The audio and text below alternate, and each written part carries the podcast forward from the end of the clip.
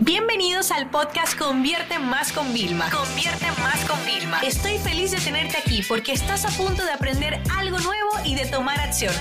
Así que prepárate para tu dosis diaria de estrategias, tácticas y herramientas para escalar tu negocio con fans, publicidad y contenidos. Hello, bienvenidos a un diario más de una CEO. Disculpen el retraso, pero insisto, o sea, yo tengo que ser eh, honesta, tengo que ser real. Y bueno, imagínate cuando ayer me pregunta mi asistente, ¿vas a grabar el podcast? Y yo estaba en el hospital con mi hija ingresada. Entonces yo era como, ¿qué voy a grabar? O sea, yo no puedo decir ni siquiera qué va a pasar después porque no lo sé. O sea, estamos aquí esperando a ver qué pasó. Gracias a Dios, mi hija está súper bien. Eh, ya le dieron el alta el viernes. Ahora es el viernes como a las 6 de la tarde.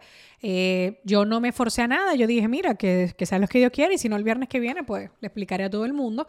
Pero básicamente, em, yo, tú sabes, eh, hay una cosa como que soy un poco terca a veces.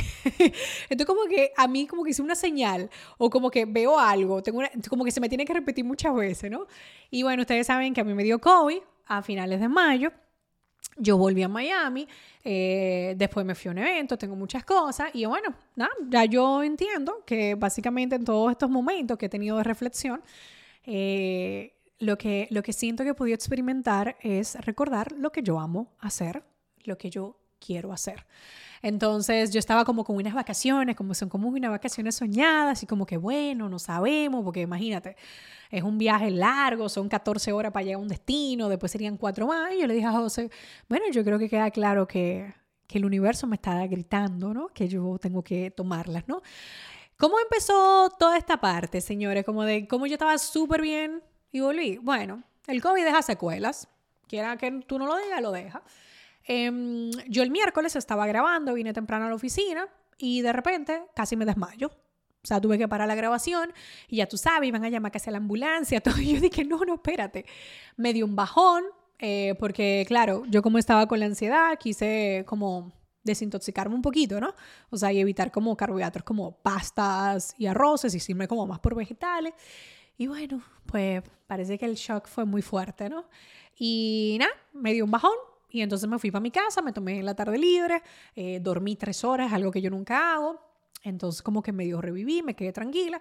Y al otro día, pues yo venía para la oficina, pero yo recuerdo a mi asistente que me puso, mira, cógelo con calma, que realmente si te quieres quedar en tu casa trabajando, quédate.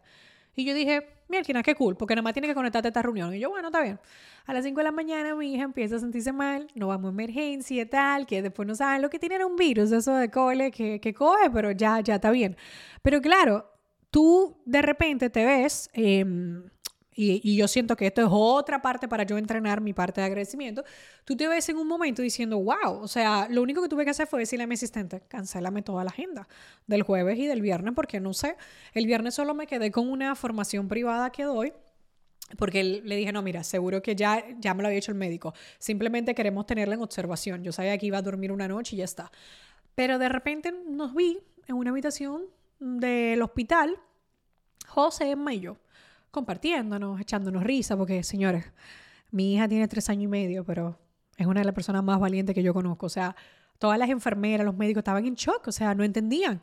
O sea, como ella le dieron una pastilla y, y chuparla, sabía chupar, ¿sabes? O sea, todo, ven, le, pusieron el, tema de, del IV eh, para pasarle el suero y ponerle medicina. La primera mano lo cogió, se la puse en la otra. O sea, yo, yo, decía, es que no puede ser, mi hija es demasiado valiente.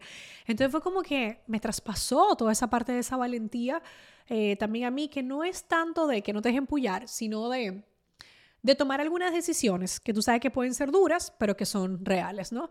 Y, fue increíble, señora, en medio todavía de cómo, ay, la niña está mal, o sea, fue increíble cómo nos conectamos.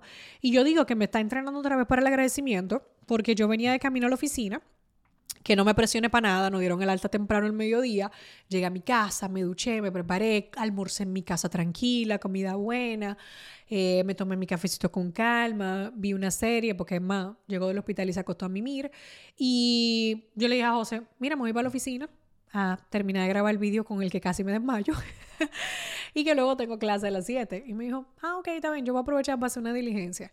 El caso es que nada, vengo yo manejando, y ponen una canción, que yo escuchaba mucho por allá como en el 2008, y 2009, cuando yo me mudé a España. Y, y esa canción me hacía llorar, ¿sabes? Como que, no sé, como que me conectaba el ritmo y todo. Y yo venía y de repente me rajo a llorar de agradecimiento. Agradecimiento por qué, señores? Porque una vez más siento que me han puesto en un espejo de la vida, no, ya no es un espejo profesional, es un espejo de la vida para que me dé cuenta qué hermosa vida tengo, qué bendición de vida tengo. Y entonces yo lloraba de felicidad porque, Dios mío, o sea, yo decía, wow, esa Vilma cómo ha crecido, cómo ha madurado. Y esta Vilma ahora tiene una familia y tiene un montón de cosas. Y, y oigan, señores, también hay que dar gracias porque literalmente este es el mes, mi tarjeta de crédito solo tiene biles. O sea, ya nos avisaron en el, en el hospital que el deducible, que son de no sé cuántos miles, y que después de ahí el seguro va a cubrir. Y yo decía, it's okay. Y después vino la chica de Nueva Alta y dice, ustedes necesitan una carta para sus empleos. Y José yo nos miramos y, nos y yo le dije, ¿te das cuenta qué afortunados somos? O sea, hay padres struggling, luchando por, por no quedar mal en el trabajo porque se juzga a los padres que trabajan si piden permiso. Y tú y yo nos pudimos salir del negocio por dos días para dedicarnos a nuestra hija porque somos dueños de negocio y porque hemos entendido que hay que delegar. Entonces, ¿ustedes saben qué yo le quiero decir algo? Que esto es una reafirmación que el camino que estamos tomando es el adecuado, que hay que dejarse ayudar. Si el negocio dependiera de mi esposo y yo, yo hubiera estado estresada en ese hospital. Pero en ese hospital mi única preocupación era que mi hija estuviera feliz en medio de toda la situación, de cómo se sentía, de que ella se fuera hidratando nuevamente, ¿tú entiendes? O sea, yo estaba también observando y disfrutando a mi hija, o sea, esa era mi única preocupación. Y yo recuerdo una que Emma se durmió, y yo le dije a José, voy a coger el iPad, me voy a poner a escribir. Voy a aprovechar que ella está durmiendo. Y yo escribí, señores. Yo parecía una máquina y José dije, pero ¿y qué es, muchacha?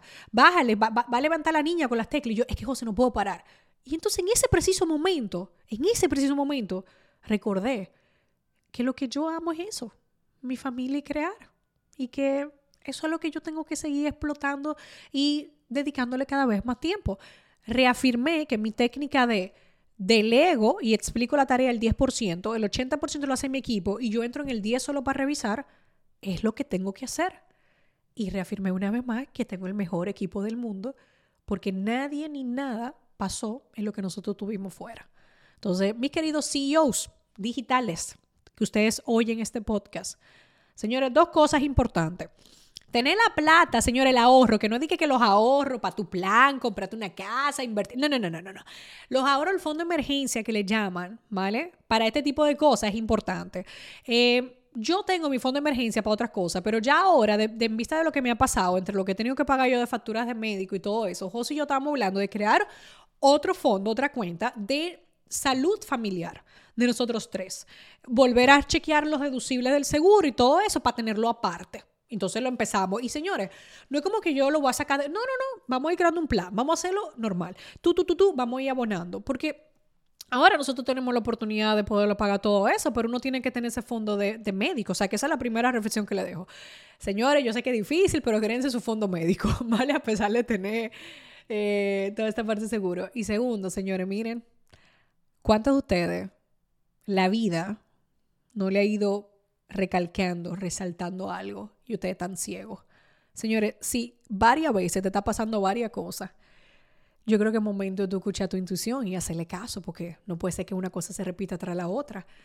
Señores, este es el año que mm, yo más tristeza he sentido de la pérdida que, que perdí a mi padrastro, que caí en emergencia con una cosa, y a nivel o sea, de salud también, en el que más me ha afectado. Está mi hija, que el año pasado yo nada más la llevé al pediatra a las citas normales. O sea, yo he estado de médico, médico y tal, y que la parte, o sea, y cuando a ti te reiteran cosas así, yo creo que es un momento de autorreflexión. Entonces, como la parte interesante de estar mal, eh, enfermito, es que uno tiene mucho tiempo para pensar. Pero yo le escuché ahí a mi querida Tatiana Arias que puso, en los días que estoy de bajón, no me permito tomar decisiones. Y es verdad, en esos momentos yo no hago nada drástico, de que mira, vamos a hacer esto, mira, no, no, no, no. En esos momentos yo me dedico a vivir también la tristeza, porque porque se ha dicho como que estar un día de bajón es malo. Bueno, pues es parte, yo no soy perfecta, ustedes no son perfectos, aquí estamos creciendo. Así que nada, chicos, yo pasé del ombligo de la semana el miércoles a sentirme muy mal y casi desmayarme, que eso no me había pasado eh, hace mucho tiempo, en verdad, esos bajones, a caer en la clínica, a salir, a revolver y ahora nada, a esperar el fin de semana, que es el fin de semana del padre. Eh, yo como buena mala madre, los regalos no me llegaron a tiempo porque fue en medio de todo el caos, por dejarlo de último, tú sabes, pero José en el fondo, ese día yo me voy a que él recuerde el padrazo que es, porque yo lamento mucho cuando hay padres que no son tan presentes, pero yo siempre subo en mi corazón cuando conocí a José que él iba a ser el perfecto padre para los hijos o, el hijo que nosotros decidiéramos tener junto, ¿no? Que es un padre presente que está ahí, que cuando firmó los papeles decía, ¿quién se va a quedar? La mamá. Y él puso, no, yo también me quedo.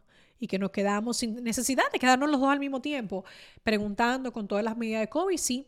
Y en nuestra habitación había dos camas súper incómodas, pero para nosotros poder estar. Y eso es con lo que yo al final me quedo. La familia, señores, la familia es todo. ¿De qué vale tener todo el éxito, el reconocimiento, el dinero si no tienes con quién compartirlo? Así que vayan, suéltenme en banda, dejen de escucharme. Vayan y corran a sus familias, vivan más momentos. Y no se olviden del fondito médico, que ya a mí me queda como que súper claro. No tiene nada que ver con el fondo de emergencia, no tiene nada que ver con tus ahorros, señores. Creen un fondito para el tema médico, por ahí, ¿vale? Para que los imprevistos de ese tipo ustedes siempre estén cubiertos. Les mando un abrazo grande, grande, grande a todos. Y recuerden, tanto Emma y yo estamos bien si no, no estuviera aquí porque este pequeño segmento no va a ser hipócrita. Este pequeño segmento va a ser honestos y compartirles lo que vivo en el día a día para ver si de alguna forma a ustedes también le puede ayudar. Un abrazo grande, los quiero muchísimo.